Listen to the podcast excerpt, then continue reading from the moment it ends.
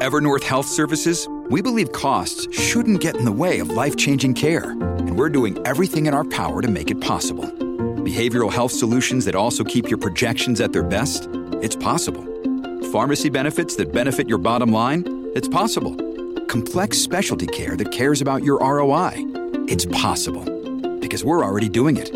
All while saving businesses billions. That's Wonder made possible. Learn more at evernorth.com/wonder.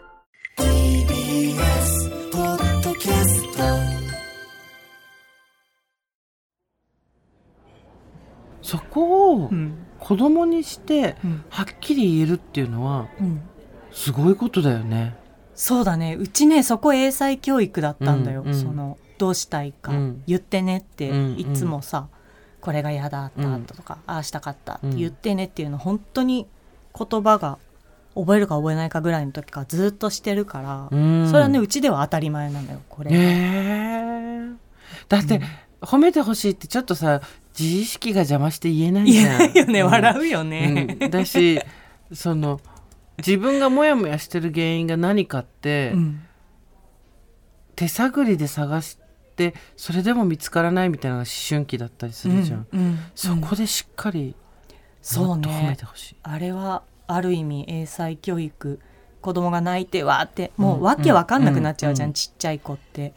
でもなんか泣いてたら大人がどうにかしてくれるっていうことを、うちではやらないんでよろしくねって言ってて、だ泣けば大人が動くと思うなよっていうことをずっと言ってたから、泣いたら、うん。気が済むまで泣いたら、うん。何が嫌だったか自分で考えて言ってきてって言ってたの。全力で解決するから、教えて何が嫌か、うん。って言ってたからまあそれを頑張ってやるのがうちのルールで、うん。だからわーって泣いた後泣き終わったって言って でこれが嫌だった 本当はこうしたかったとか、でもそんなの分かんない時もあるんだよ。考えても分かんない時あると、大体わーって泣いてあのお腹が空いてたのかもしれないとか。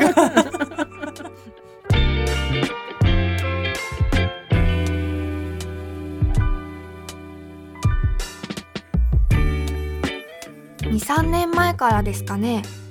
いろいろあってたわいない話。雑談をすることがなくなってたんですそれまでは必要なことだけをやり取りするのが効率的なんだと思っていました。失わないと気づけないことって本当にあるんですね。これは雑談の人桜林直子とコラムニストジェーン・スーの雑談番組。喫茶店でたまたま隣に座った人たちの話が耳に入ってきたなぁくらいの感じでさくちゃんスーさんの話を聞いてみましょう。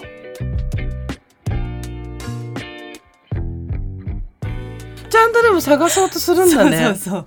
その癖がついてるから、なんかうん。うちではこう感情的にわっと発散することと、言葉で伝えるっていうことを分けてやってねっていう英才教育を。なんでそれやってねっていうふうにしたの？さくちゃんは、いやでもこれは完全に反面教師で、うんやっぱりこう気分で人を動かすみたいなことがされるのが本当に嫌で、うちは結構父親とかがそういうタイプ、うん。不機嫌まき散らかしタイプでみんなが家族がみんなここの空気を読んで、うん。今日機嫌悪いとか、うん。これやったら怒られるとかっていあるうのをねあるね。父親ってすごいそれやる印象。そうそう、うん。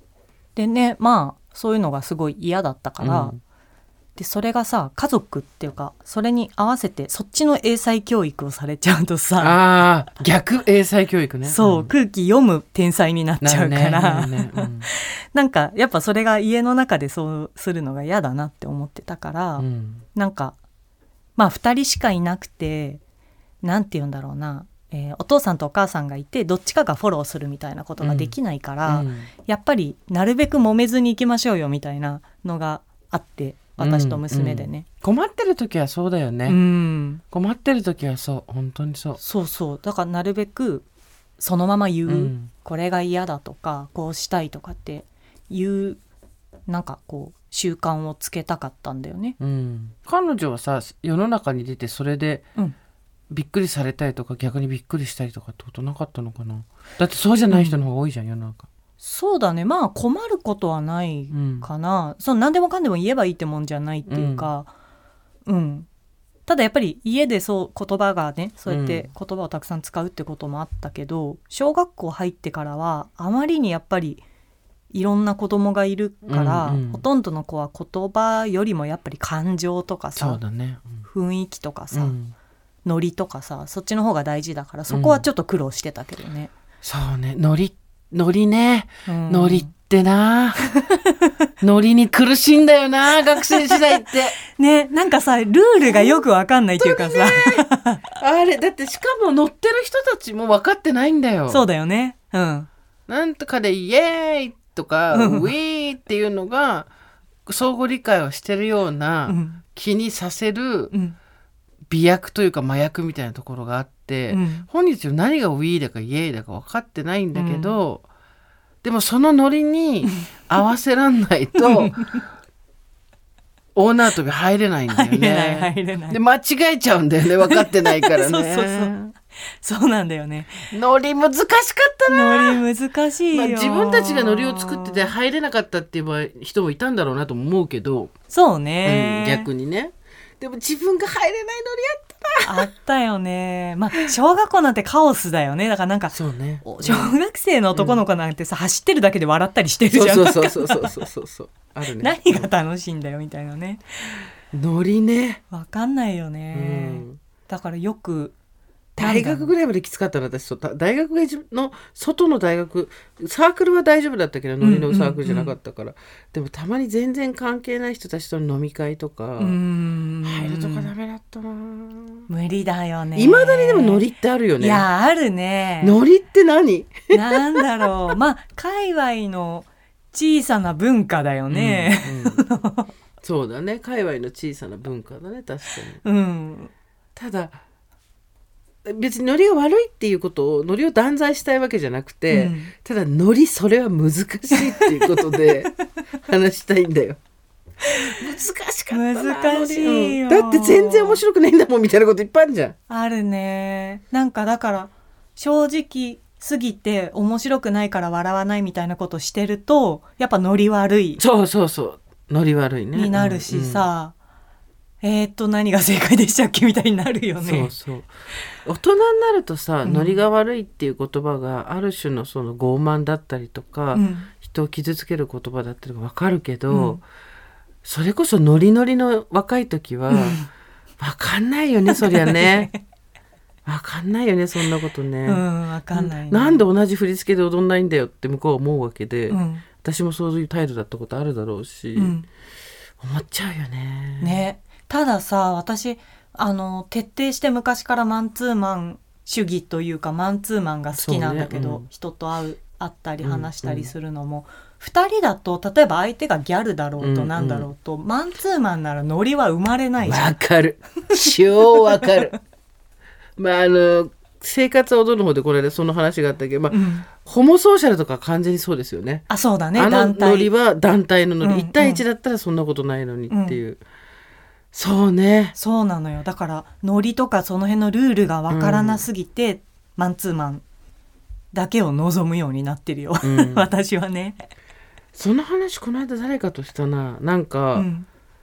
トロフィーワイフみたいなものいわゆるその人に見せびらかしてうん。自慢できる彼女とか、うんうんうん。人から承認されるタイプの彼氏とか、うんうん。そういうものを若い時って言っちゃう時期、うん。誰だってあるんだろうねみたいな話を自分と同世代の男性としてた時に、うん。でもその人がいやでも1対1で話してうん。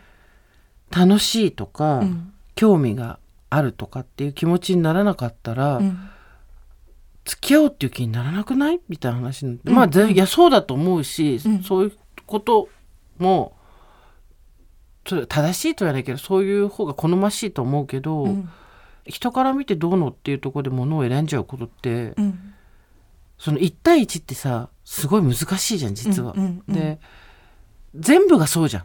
うん。人今例えばトロフィーワイフとか自慢の彼氏ってなると、うん。どれどうかねっていうの分かるけど、うん。じゃあ今日それこそさくちゃんのお財布じゃないけどさ、うん。今日私が持ってるお財布は？とか、うんこの服は？うんとかなってくと、うんうん本当に1対1で向き合って選んだと言えるのだろうかみたいになっちゃうよね。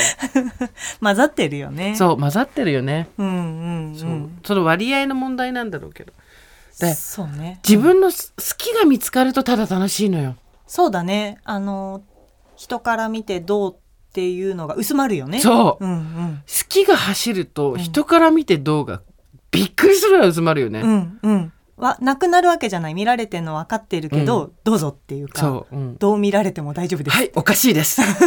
何かっていう。さくちゃん何が好き？好きなものって言われたら何？好きなものね。好きなものか。うーん栗？栗？じゃあ今からじゃない？そうなの。栗のお菓子大好きで、あ、去年なんかすごいインスタ上げたりしてたね、栗。してた、うん。そう栗の時期、得意。あのー栗きんとんとかさ、うん。あのキュッてやった？あと、モンブラン？じゃなんだっけ？うん。マロンシャンティーとかさ、マロンシャンティーとかね。あとそうそうそう。スザクみたいなうん。有名な一うん。個箇所でしか買えないみたい栗のお化けみたいなやつね。な。そうそうそうそう。栗の何が好きですかって言われたらどうする？栗面談です。栗面談。栗面談です。